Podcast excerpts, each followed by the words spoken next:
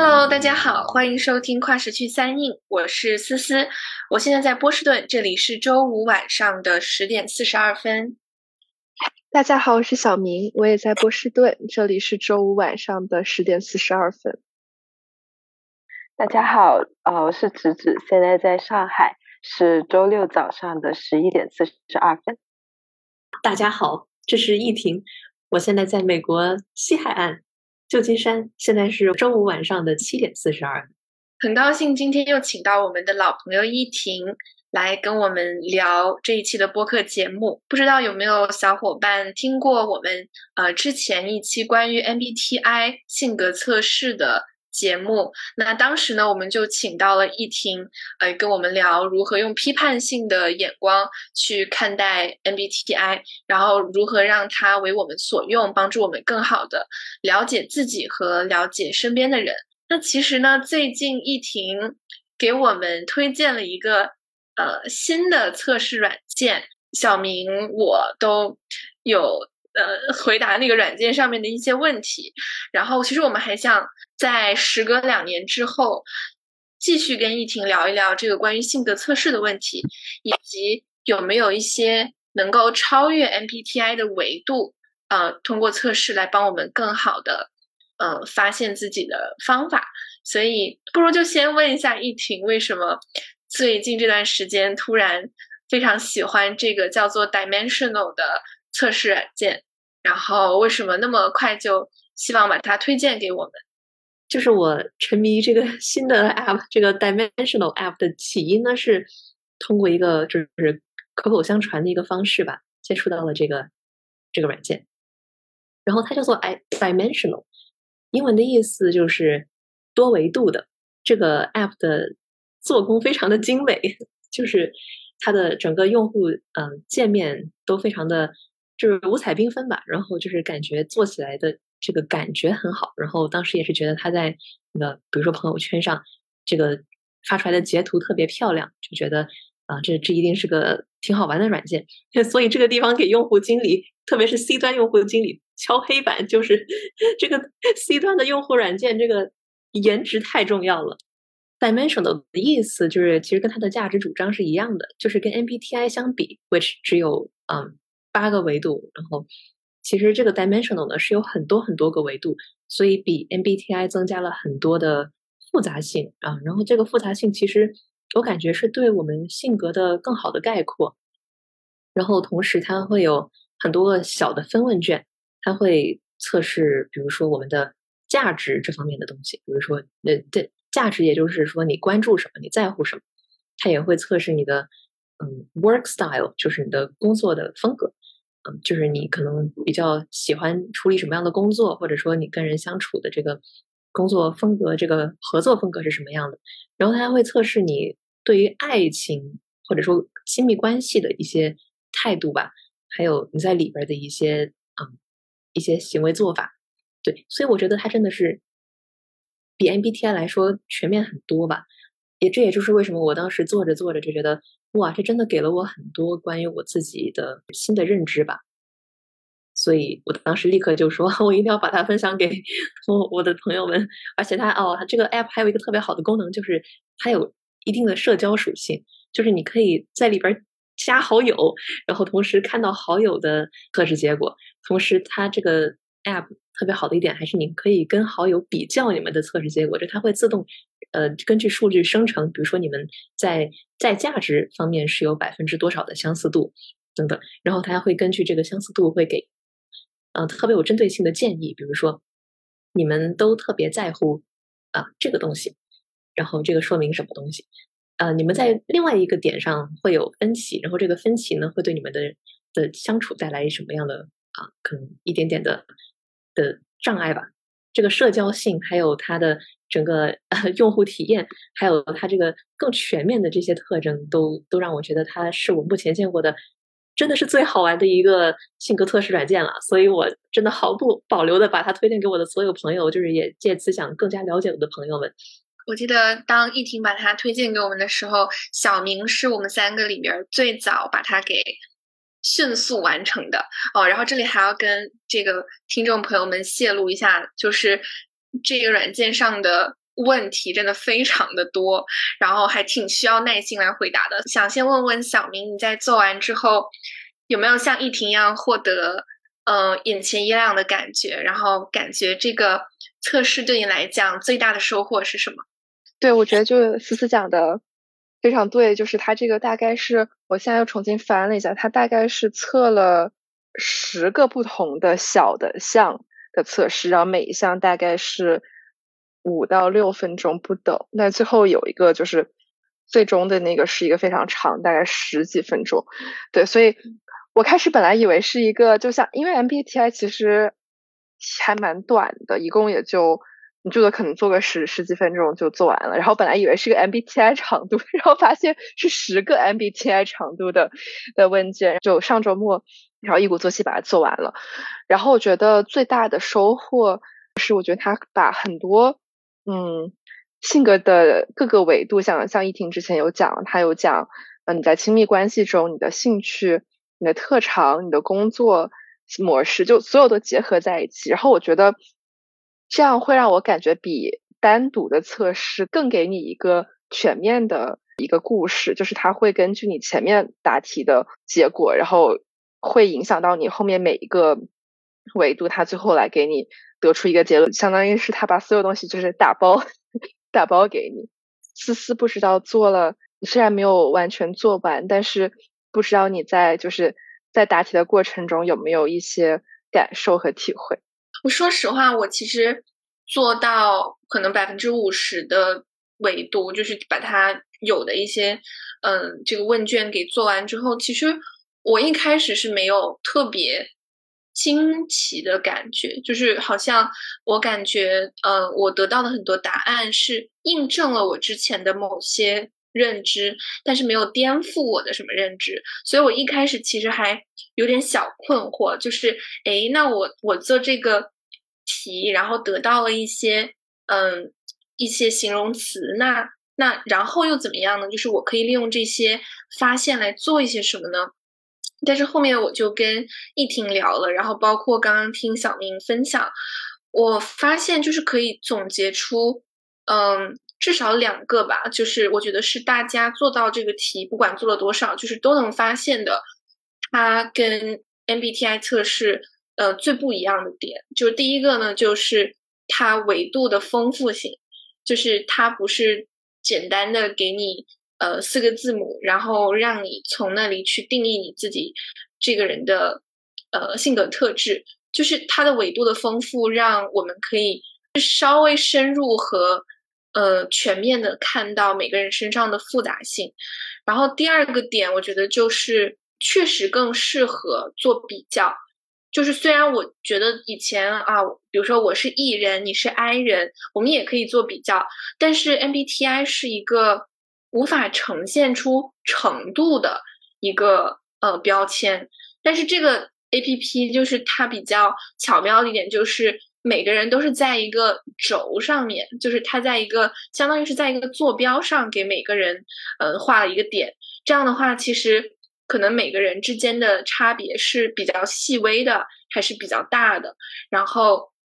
呃，就是你们在整个坐标轴上的分布是怎么样，是有一个非常具象化的呈现。然后，我觉得这个就是可能它，嗯，相对 MBTI 来说，不会那么造成一种简化或者刻板印象。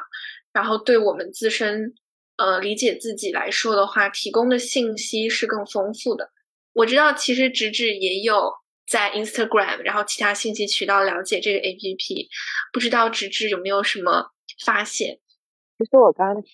嗯依婷、小明还有思思聊的时候，我会觉得这个 App 其实有解决一些 MBTI 测试带来的痛点。之前会有困惑，就觉得好像在工作场合的时候，我更像是这个类型的人。但是在感情或者是在跟朋友相处的时候，好像又变了个样子。那其实这个痛点在 Dimensional 这里好像有得到解决，就是说你在测试不同的呃方向，比如说认知、价值观，还是说嗯跟亲密关系相关的时候，可能得到的那个类型都是不一样的。所以我会觉得这个其实是给 MBTI 补充了更多维度的信息，就像刚刚思思提到的，然后。两个人的匹配，然后印证了之前的某些猜想。我也在想，这是不是其实就是做性格测试的一个给我们带来的意义？就是其实我们跟别人的化学反应，或者说我们对自己的认知，其实或多或少都会有一个大概的猜想。但是这个猜想更像是在盲人摸象，就是我们摸到了一个象的鼻子或者象的脚，我们知道它有这个东西，但是通过性格测试，我们可能能够看到一个。画面看到这个大象其他的一些部位，其实我会接着有一个问题，我还蛮好奇，对易婷来说，在那么多的结果里面，给你带来最大冲击力的是什么？这个问题我还是有挺深刻的感触的，这也是为什么我在做完这个测试之后，我就坚定的 认为它有价值，并把它推荐给了很多朋友。首先，可能可以说一点这个 A P P 的创作背景。就是它应该从开发到现在为止有两年多了，他们的创作者是两个真的是研究这个心理量度科学吧这方面的科学家，所以他们其实是查阅了大量的心理学材料文献，然后最终决定是以一个咱们所认知到的心理科学里边的最优解来定了这样一个心理测试的量表。我觉得它是有一定的科学依据的，然后它里边呢，就是认为人的几个主要特征啊，当然一个是包括这个我之前说的价值观，一个是嗯我刚刚说的认知方面，嗯，就是价值观就是你在乎什么，认知就是你是怎么样处理信息的。其实 MBTI 很大一段一定程度是关于你认知方面的理解，比如说你是一个更直觉型的人，还是更。更事实性的人，这就是 N 和 S 两个维度的区别，对吧？所以这个是关于你怎么认呃怎么处理信息。其实，dimensional 我觉得人还很重要的一个维度是你的 main motivation，就是 motivation 就是呃你的你动机是什么，你的动力是什么？这一点其实就是乍一听非常不熟悉，因为就是我长这么大也很也很少人跟我说过啊谁谁谁的 motivation 是什么，你的。一直以来的动力是什么？动力这个词儿，我觉得在对人的嗯的形容上是被是没有那么强调的吧？其实是一个被忽视了的方面。但是我仔细想了想，我觉得其实非常重要。呃，然后其实比如说我测出来这个我的 main main motivation 是叫做 self direction，翻译过来意思就是自主性。嗯，它的意思就是可能我比较嗯独立，比较有自己的想法，所以呃，所以我。其实我不不论做什么事情，做什么选择，面对人生小的关口、大的关口，我的很大一个决策的基础和动力是，是我一个自主性。比如说，我是不是能最大程度上的的满足自己的的，比如说好奇心，还是自己的价值观等等这方面。对，然后我我看到其他就是一些好友的这个最大的动力是，比如说一些普适性。比如说，呃，看小明是 stimulation，stimulation 的意思可能就是，可能就是刺激，可能就是新鲜感。这些其实我觉得都是非常非常可以理解的一些动力。然后这一点我之前真的没有想过，我我从来没有想过我自己的动力是什么。但是他这样一告诉我，我突然就感觉生活上很多之前的选择都有了一个很好的解释。对，所以我觉得。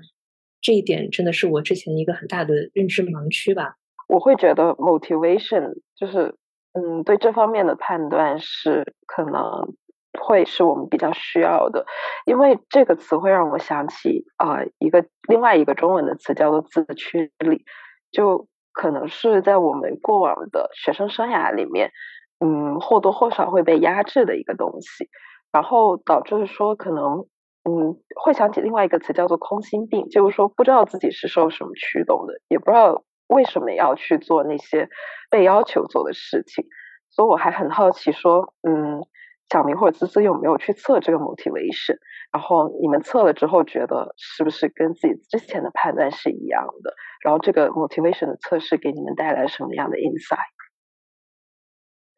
这个好像我的理解是 motivation 不是一个。你主就它不是一个维度测出来的，而是通过你很多答题而得到。就是其实我也不知道它到底是在我答完哪一个部分之后告诉我你的主要的 motivation 是什么。然后我这里测出来是 stimulation，就像前面一婷也有提到，然后，然后这个其实它结合它除了这个呃 main motivation 就主要的动力之外，它还有另外一项是你最大的强项。我那里显示的是呃好奇心，这两个结合在一起理解，就感觉更能够理解你最大动因就是到底是意意味着什么，感觉是一个 explorer 的状态。对我可能唯一。有一点对这个 app 比较迷惑的一个点是，我不知道它什么时候会出来那些就是一些一些要素吧。然后可能这也是他他不想让你去预测他哪些问题和他的要素是有连接的，这样你回答问题的时候就不会想太多，到底到底这个是跟 就是是跟我哪一个性格是有关的，而而是真的就遵循自己的内心去回答问题。我发现，就是从小明的答案里，其实我得到一个还挺有意思的观察，就是其实这个测试的很多内容对我们来说是没有那么清晰的。我觉得我有嗯类似的感受，就是为什么做完之后感觉嗯获得了一些认知，但是又不敢完全相信嗯他的答案。我觉得就是在答题的过程当中，嗯，除了对答案的一些。理解上的门槛，还有就是对答题过程当中会遇到的一些问题的疑惑。比方说，我记得他经常问我喜不喜欢收拾家里，就是类似的问题出现过很多。除了你收不收拾你的家里，还有就是你会不会把东西乱放，然后你是不是一个会乱丢东西的人？就是不同的这个表达方式，它有出现过多次。嗯，然后我并不知道这些问题我的答案导向了一个什么样的。对我的描述，就是我不知道它到底是用来测什么的。我猜想它可能是，呃，会测一个人的秩序感或者说计划性。但是我又觉得我其实，在某些方面是很有秩序的。但是只不过对于收拾这件事情，我可能想收就收，但不收也没有那么难受。就是，呃，所以我会在这里打一个问号的，就是，嗯，因为这种。推导过程的不透明吧，然后我就会疑惑说，这样的问题在多大程度上可以定义我这个人，或者是对我将来去改善自己是有帮助的？比方说，呃，那我是不是应该收拾我的屋子呢？呃，还是就是有没有一些更好的呃特质是我应该去追求的？我觉得这些可能是性格测试有，嗯，或者说 dimensional 这个测试。不能直接给到我的一个答案，然后不知道疫情会不会有不同的想法。刚刚思思说的就是，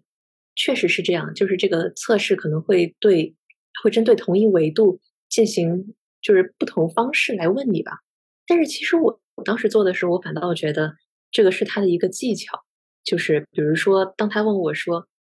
你家里的东西是不是有乱放的时候，我很诚实的说了。一定程度上是的，因为确实有。但是他后来问我说：“你会不会时不时收拾一下家？”哎，我想了想，我觉得其实虽然我乱放，但是我时不时还是会整理一下。所以我还是选择的是可以理解，就是可能不同的人在这两个问题上会有不同的回答方式嘛。可能一个家里既乱但是又会收拾家的人，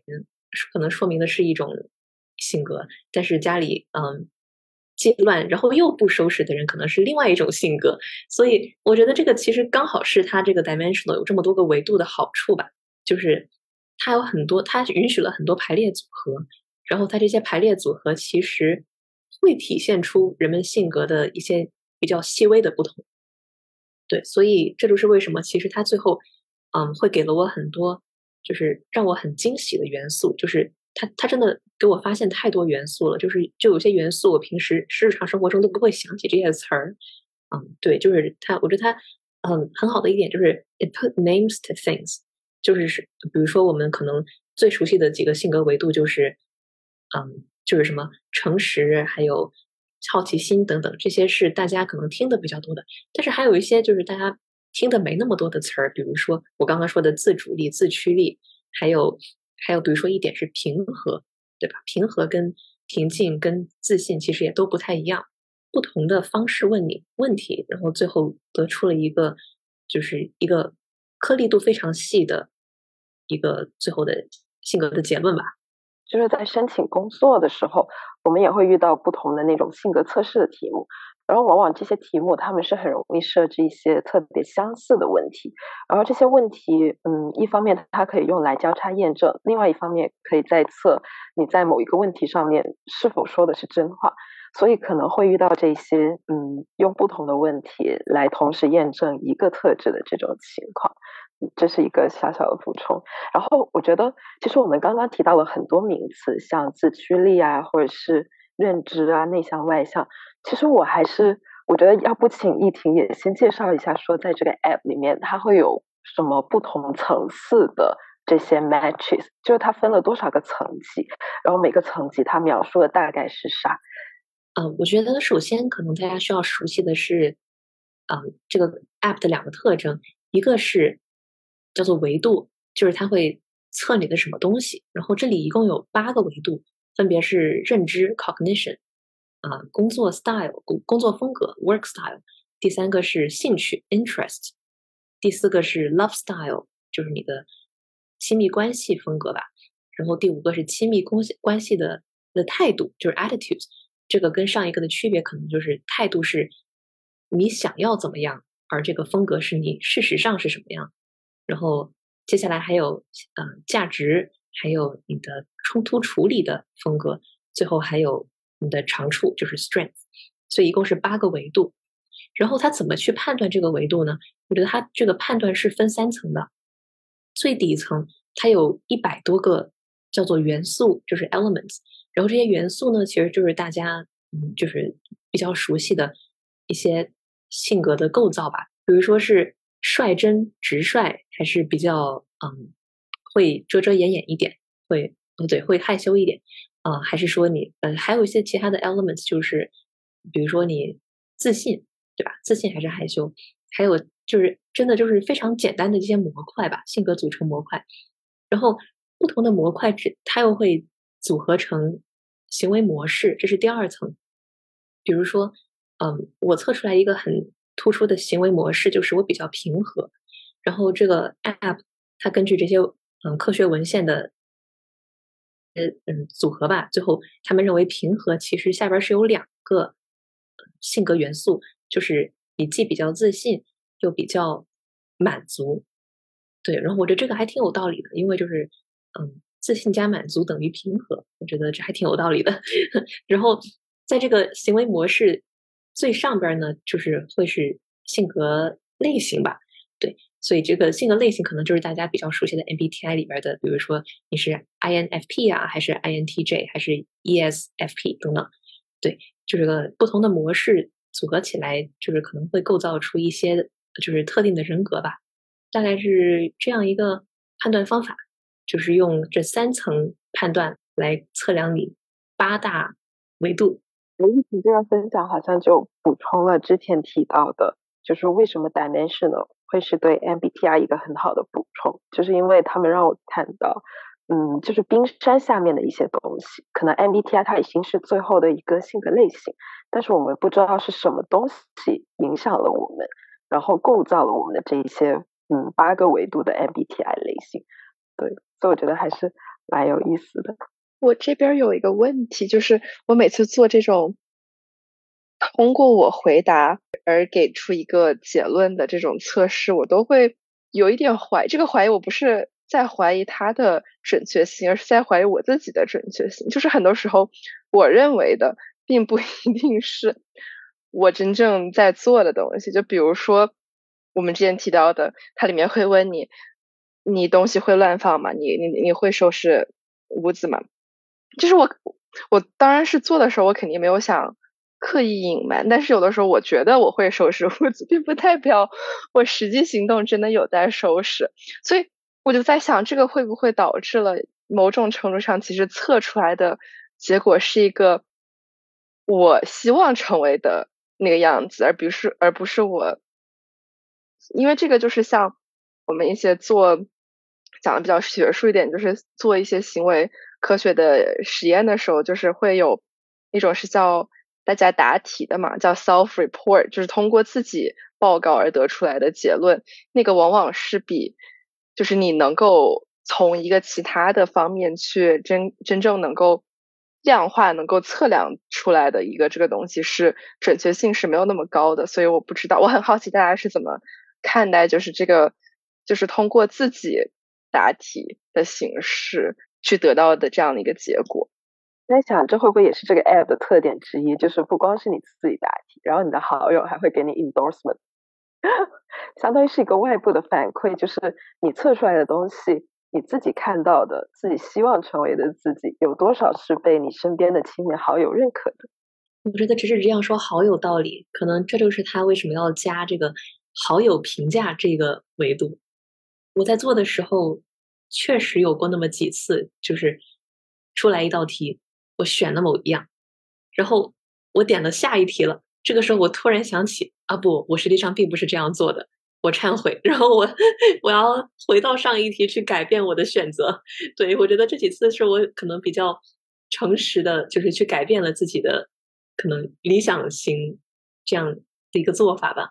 其实我还有一个观察，就是它其实有一些问题是尽量的在弥补这个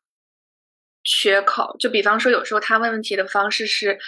你平时会得到这样这样的评价吗？或者说，平时你的朋友会说你是一个怎么怎么样的人吗？就是他有这种试图让你从呃第三者视角来评价自己的这样的问题。当然，就是对于收拾屋子这种别人不能去帮你评价的问题，他就只能依靠你自己的一个自我评估。而且，其实我觉得不光是在诚实这一点上，自己可能不能一直保持很一致的。这种答题态度，而且有时候我觉得我在理解那个问题上也是会犹疑的。其实有时候我都不太确定自己是不是理解到了这个问题真正想问的意思。比方说，当他问 humor 就幽默的时候，呃，他问你是个幽默的人吗？那我会想，幽默是以我自己觉得我自己的笑话好笑为标准，还是我说的笑话别人得笑了我才叫幽默？就类似这样的。呃，这样的疑惑吧，我觉得还挺常出现的。所以我其实有一个有个灵魂拷问，就是对这一类型的性格测试，假如我们说认识自己的方式可以有内观、朋友的评价以及这种科学测试这三种，那测试它能带给我们的最大的价值到底是什么？可能是我我自己在做的时候就会觉得。嗯，有一些认知跟我自己对我自己的认识还挺吻合的。然后，那我是应该更相信我自己对我自己的判断，还是更相信一个测试对我的判断？就是在什么情况下，当我们的认知不同的时候，我应该优先的选择那个测试的判断？我没有答案，但是我有一个很好的例子，就是在我记得是还是做那个兴趣测试那一块，他做完之后会告诉你一个，就是你是一个。比如说，好像它有好有十六种吧，还是有好多种？什么？比如设计师、呃学者，然后什么嗯诸如此类的。然后我第一次做完，出现的是一个设计师。然后我看到那个结果，我就我就我就觉得，嗯，这好像就是我觉得我好像没有那么多的，就是在创作或者就是艺术方面的灵感。然后我就重新做 了一次，就是然后最后出来的是学者。就或者是他叫 academic，应该是学术 类型的人。然后，小明你怎么可以这样？没有，我觉得我其实基本上是按照，就我没有改特别多，可能只是有一些我从就是喜欢变成了非常喜欢，或者从不喜欢变成了非常不喜欢，就可能只是程度上的变化。挺神奇的是，两两次结果是挺不一样的。然后，我觉得这就印证了思思说的，当你的。你自己的主观认识和他的测试结果发生冲突的时候，就是就是我我的主观告诉我你要重新做一遍，然后看看是不是还是同一个结果，然后发现嗯好，这个结果是我可以接受的，好，那我就 我就进入下一个模块的测试。所以我对思那个问题并没有很好的答案，因为我我自己也挺困惑的。关于小明这个例子，其实会让我想到说，假如这个测试能够。更好的告诉你为什么你很适合成为一个设计师，就是你的哪些特质可能会帮助你胜任这个工作。其实它可能是一个很有用的结论，就是它会就是点到一些你平时没有想到的东西，但是可能他在这方面没有做到很好，就就让人觉得有点莫名其妙，就是所以你会想要重重来一下，然后再确认一下，说看他的结论是不是对的。但就是小明给我的这个启发是说，可能测试不会给我们一个正确的答案，但是揭开一些盲区，或者是。给我们提供一些从来没有想过的东西，是它一个很重要的价值。就小明还是可以尝试一下去了解设计师需要一些什么样的特质，说不定是哎一种一种值得尝试的可能。我在职业这方面测出来的就是我特别适合 artistic 和 social 这两个维度交叉职业，然后它其实有很多别的维度哈。但是最后测测出来这么多维中，他就觉得我是 artistic 和 social。然后当当时看到这个结果，我是有点震惊。就是 social，我我知道我 social，但是我真的没有想到，我居然就是跟常人的平均分相比，我会更加的 artistic。我从小就是确实其实对艺术各方面很有兴趣，很有兴趣，也学了很多。但是到了后来，就是可能也因为就是啊，因为要考试了呀，要考中学啊之类的，然后就就。就放弃了吧，所以最后就觉得啊，就是我还是既然在学术这方面我也可以搞搞，那么我为什么还要搞艺术这个这个不确定性更高的这方面？这么多年来，我可能把艺术的这方面给淡忘了吧？对，所以但是最后通过这个测试还是给给浮出来了，我就觉得哎呀，就是就很感慨，就是这么多年了，这个本性难移啊，所以所以这个时候我其实面临一种选择，我就觉得就是。我这个时候这个盲区已经开了，我可以去接受它、承认它，我也可以做出就是就是继续在我之前轨道那个选择，对吧？我觉得都可以。对，但是这个测试我觉得很很真实的一个原因就是，嗯，它就是为我揭开了这么几年没有看到的一个盲区吧。思思那个问题就是，咱们到底能通过什么方式来了解自己？就是我现在可能也觉得可能。真的这个问题没有很好的答案，但是根据你的目标是什么，可能会有比较可行的方式。比如说，如果你想知道的就是自己怎么样可以成为一个更好的啊，比如说工作环境中的领导者，那么你肯定最在意的就是同事对你的的工作风格的看法，对吧？所以这个时候，与其通过呃测试啊，或者说自己内观，可能。哦，问同事的评价是一个最有效的方法。嗯，但是如果你想想弄明白的是自己，嗯，自己人生观、价值观的一个自洽吧，就是想弄出一套自己自己觉得比较舒服的一个形式逻辑。嗯，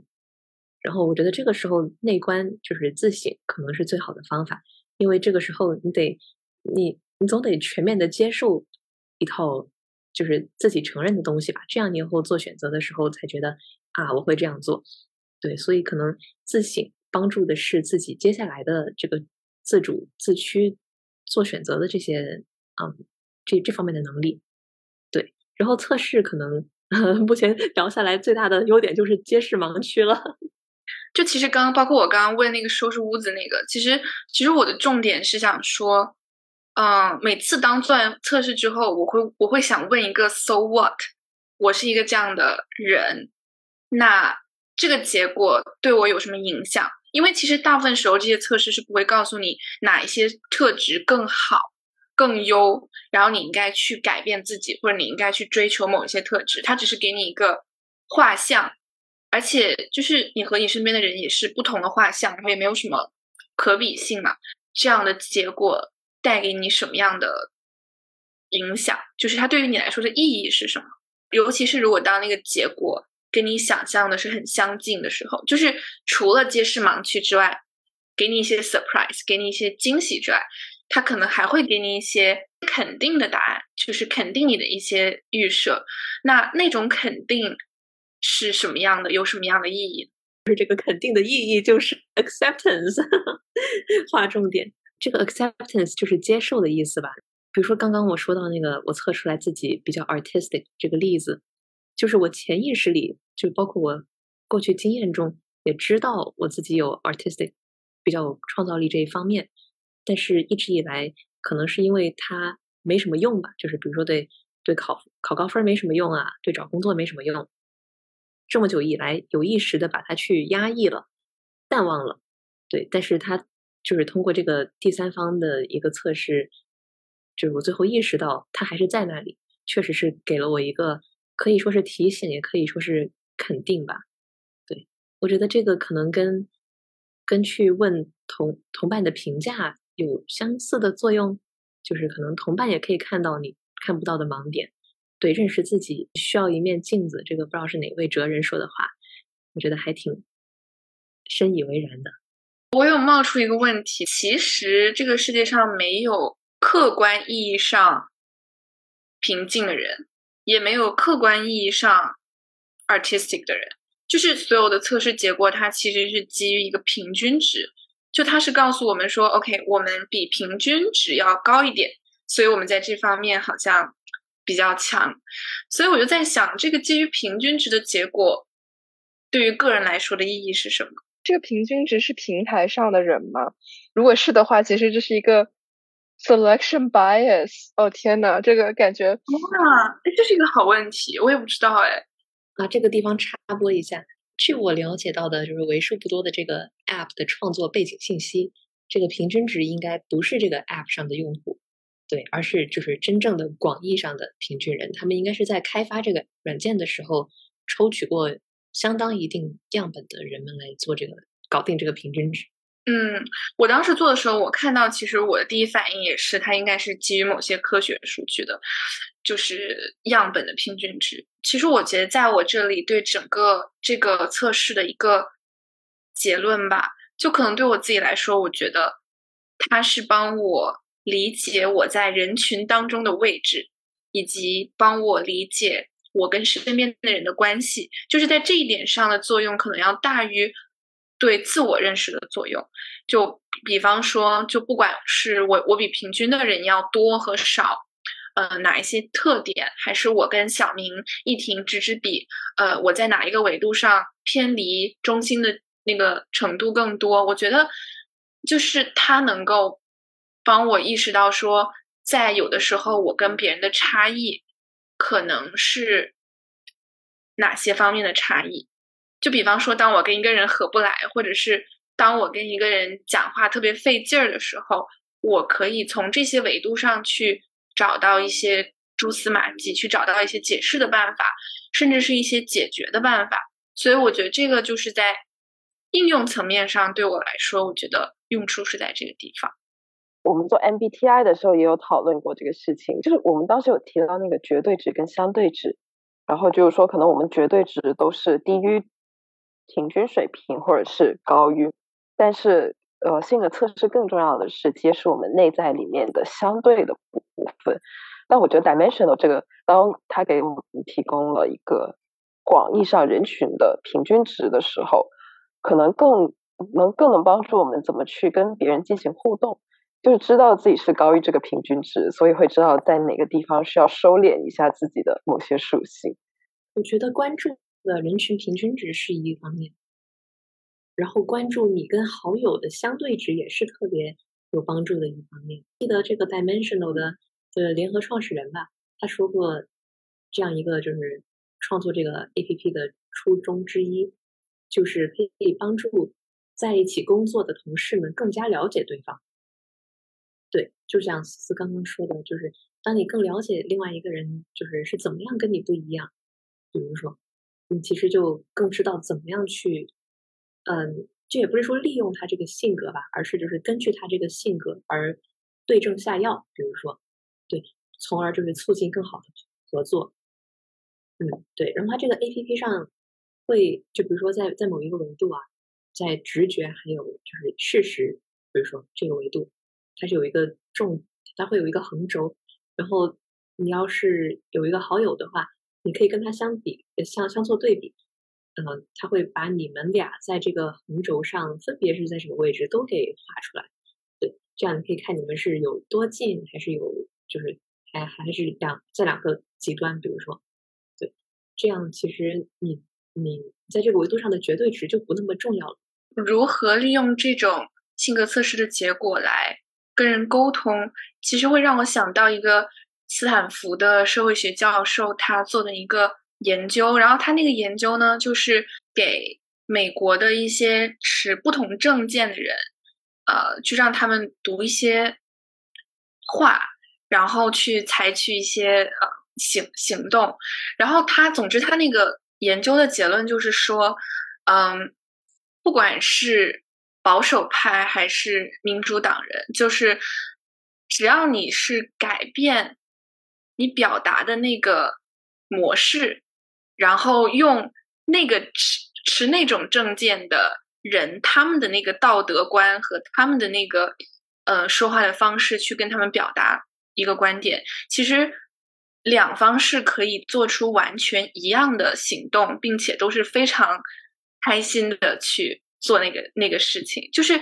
嗯，简单来说就是，比如说，假如你面对的这个人，他有一个很强的 motivation 是正义，然后当你要去说服他，嗯，怎么样去做一个生意的时候，你就把这个生意去描述成一个为正义服务的东西，就是，当然这只是一个非常，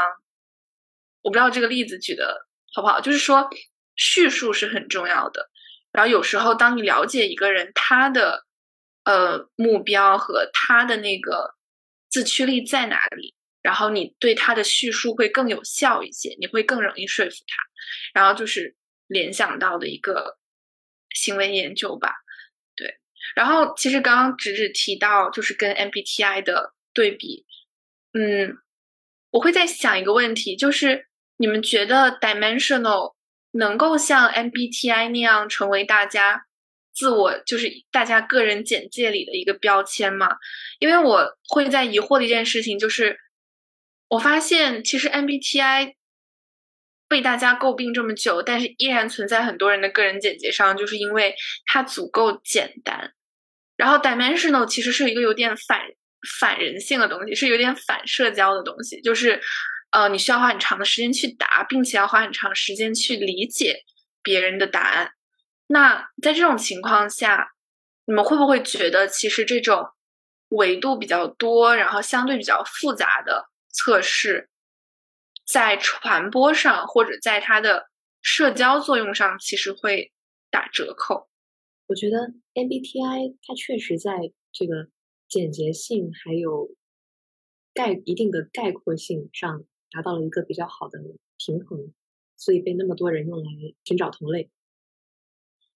嗯，dimensional 确实比较难给人贴标签了，因为它就是它整个 A P P 的宗旨就是一个人的 archetype，就是最明显的的类型里边，它都分了好几样，对吧？所以，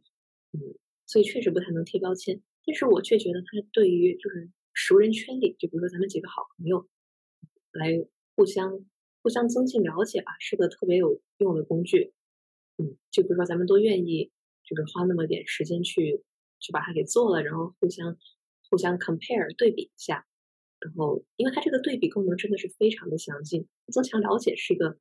特别有用的工具。是不是有点像弱关系社交跟强关系社交？就在弱关系的时候，确实没有人会这么复杂的去了解你们。是不是有很多地方的 match 或者不 match？只需要一个标签，就大概知道需要用什么样的风格跟你交往。但是在强关系的时候，就确实很需要去面对生活里面的很多和谐的部分、不和谐的部分。所以或许这个 app 是弥补了这样一个嗯缺失的部分，就好像物流里面的呃长距离运输跟最后一公里的运输这样子。我觉得我很能想象，就是。除了好友之间，其实一个，比如说你在工作里面一个项目组，或者经常需要一些工作上有交接的同事，其实都可以做。我觉得就是如果 Dimensional 以后能够，或者是不一定是这个 APP，或者是其他的一些测试平台，它能够，比如说我只测工作这部分，因为其实作为同事，我不需要给你有亲密关系类型上的。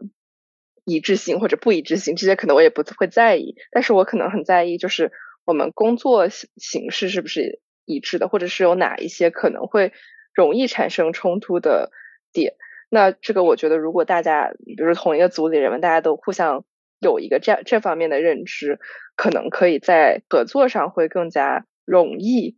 然后我觉得可能有一些测试是更适合亲密关系的人去做，我也不会在意我跟我的。伴侣是不是在工作上很合拍，就或者是工作类型上会不会很一致？所以我觉得，如果他能够有这种可能更有针对性的进行群组这这方面，相当于是我们之前讲他 dimensional 的一个好处是它比 MBTI 更全面。但是我在想，如果他要变成一个更容易、更简洁去作为社交属性去传播的一个这样的工具，可能。就要又要把它这些不同的维度拆开来，然后你可能在不同的呃情境下去用那一个对应的维度的标签去和大家进行就是社交属性。其实小明对这个就是特定环境下使用特定维度，就是让我想到一个东西，就是我之前在国内某一家互联网大厂。实习的时候，其实有一个呃事情，就是突然有一天，我的小老板给我发了一个问卷，是关于焦虑程度的测试。我印象深的反而不是我自己的焦虑测试的结果，而是他给我看了他的焦虑测试的结果。看到结果的一瞬间，我突然对他理解了更多。就是我意识到他在一个非常大的焦虑强度下在工作，然后在努力的维持自己的情绪和自己的工作效率。所以我觉得，就是说到这个场景，我就觉得可能在工作中，我们就可以重视这些，比如说人的心理健康的维度，包括焦虑的水平，然后愉悦的水平，然后把这些水平就是能够让组里的成员了解。就当然，这可能背后需要一些文化，比方说去污名化也好啊，或者嗯什么之类的。但是我其实还蛮相信，至少在我自己的这个经历身上，当我理解我身边的人在经历什么，或者他们的当时的状态的时候，我在跟他们工作的时候，就更知道如何去拿捏，然后也知道如何去体谅他们。对，然后包括就是像像易婷和芝芝现在已经初入职场。嗯，我就觉得，假如我们在选 mentor 的时候，可以获得一个 mentor 的列表，然后每个 mentor 他们的那个领导风格，有的小朋友可能很喜欢那种很强势的领导，然后会带着自己飞的；而有些小朋友可能会喜欢那种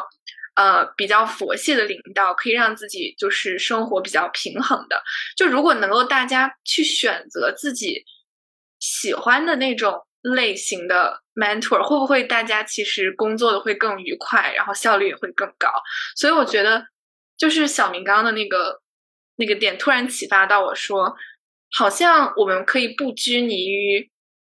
呃，拥有一个非常全面的测试，但是在不同场景下，其实有一些针对性的测试是能够帮我们更好的认识彼此，然后更好的去合作。然后这一点，我觉得。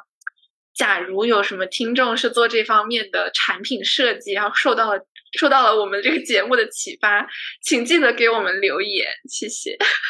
还有刚才思思前面我记得提到一个，就是说做这种做 dimensional 或者可能类似的比较复杂一些的测试，就花的时间会比较长。但是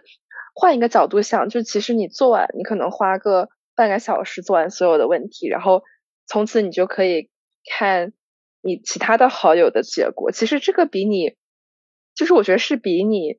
去真的去跟每一个人做很深入的沟通和聊聊天是要高效很多。虽然我觉得它不可能取代你这种真的是面对面的去去聊天去沟通，但是我觉得它可以帮你加速了前面你们互相了解的这样的一个阶段。就是虽然说我觉得我们现在就是跟已经是认识很多年的好友，就是加好。通在那个 A P P 上加好友，然后互相对比我们的就是不同的维度。但是其实我也可以想象到的，就是如果你是刚认识一个朋友，可能不管是在工作或者还是其他的环境下认识，你们可以直接通过就是这个在这种性格测试软件上的一个对比，然后可以加速你们在现实生活中的一些认知和了解。所以我觉得这可能是一个以后我不知道，就是一个 更更高效的社交方式。小明这个点子完全可以用在 dating app 上面，大家在线下见面之前。先通过我们的社交主页，就因为它是一个需要深入了解对方是什么类型的一个场景，所以这种全面的性格测试的结果就会起到作用。同时，我都觉得我们已经给 Dimensional 这个产品的未来使用场景给铺好路了。那我们今天的节目就到这里啦，啊，谢谢大家的收听，我们下期再见，拜拜，拜拜。却学会放下错与对，是与非，无所求必满载。